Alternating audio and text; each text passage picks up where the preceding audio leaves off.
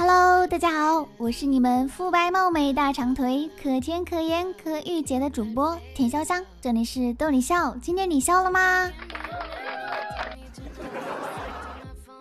这期节目是散装段子，大家听完节目后对专辑进行评价，有机会获得零食大礼包哦，记得关注我。现在马上开启咱们的欢乐时光吧。小的时候啊。看电视上说燕窝补血，那天就把自己家燕子窝抽了下来，放到锅里煮了很久很久，还加了两勺糖。要不是我妈拍了我一巴掌，我就成为我们村吃土第一人了。我有个闺蜜，现在两百斤，上学的时候也是很胖的，初三的时候喜欢上她同桌了，那个男生又瘦又小的，死活不同意。我闺蜜就天天的放学在校门口堵他，揍他，也就一个月左右吧。那个男同学同意处对象了，现在他的孩子都十多岁了。老婆深情的对我说：“世界那么大，我想去看看。”于是，我默默的用电脑打开了世界地图。不说了，沙发还没铺好呢。早上，儿子说：“老爸，我想买游戏机。”老爸说：“别跟我说。”我一个月就五十块钱零花钱，你还想从我这拿钱？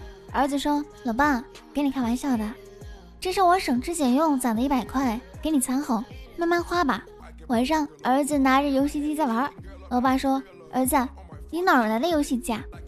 儿子说：“我自己买的呀。”老爸，我会感激你的。老爸说：“你哪儿来的钱啊？感激我干什么？我又没给你买。”儿子说。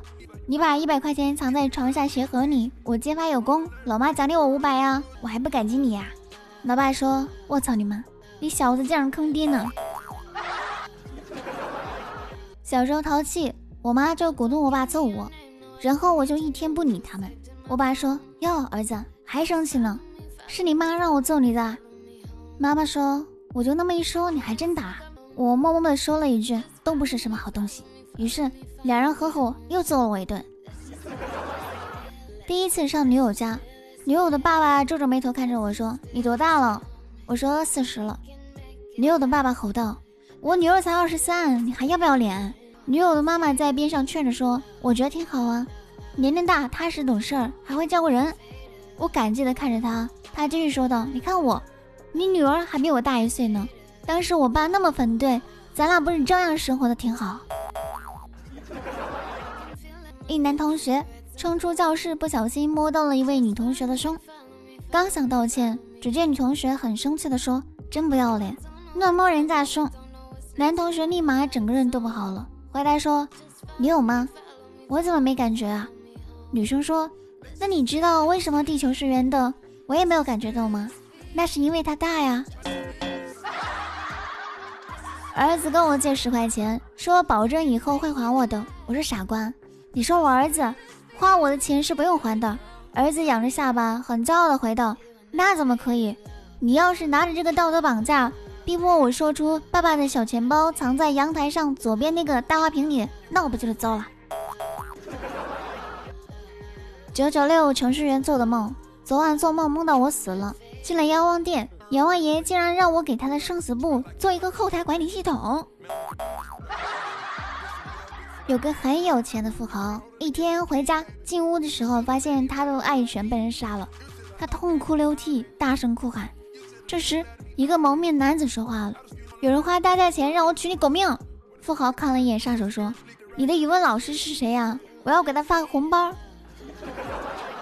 我小时候也很调皮，但是奶奶总是能想出办法来治疗。我六岁那年看了电视上的一个橙汁广告。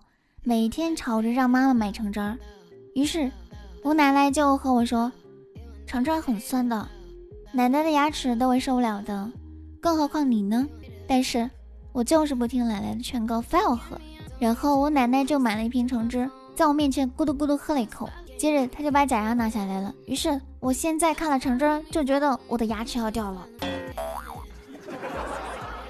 小美向医生闺蜜质问：“小丽。”世界上有没有这样一种病，数字越大，患者越看不到？闺蜜说：谁有这种病症？小美说：我老公啊，每次他陪我逛街，两千块钱以上的衣服他都看不到。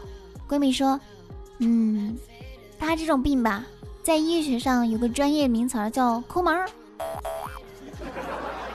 昨天刚过科目四，驾照到手了，很开心。于是给教练打了个电话，请教练吃饭，吃了一个很贵很贵的地方吃海鲜。哎，没办法，开心嘛，好不容易挥霍一次，一顿下来有六千左右。看着教练吃的正起劲儿，我跟教练说：“我先去趟厕所。”然后我关机就走了。他妈的，我终于报仇了！一只猴子吃花生米前都要先塞进屁股，再拿出来吃。对此，管理员解释道：“曾经有人喂它桃子，结果桃核拉不出来，猴子吓怕了。现在一定要量好再吃。”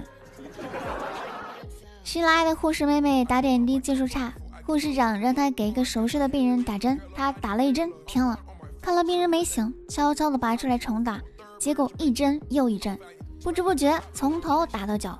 就在妹妹伤汗淋漓，想再找位置打针时，病人一跃而起，咆哮着骂道。你他妈真当我睡死了？从头扎到脚，护士妹妹落荒而逃。第二天上班被叫到院长室，院长激动地握着护士妹妹手说：“谢谢，太谢谢了，你真牛！八年的植物人都被你扎醒了。”好了，快乐的时光总是短暂的，今天的节目就到此结束了。如果你有有趣的经历，要留言参与讨论呢。我是田潇香，记得订阅，咱们下期见喽，拜拜。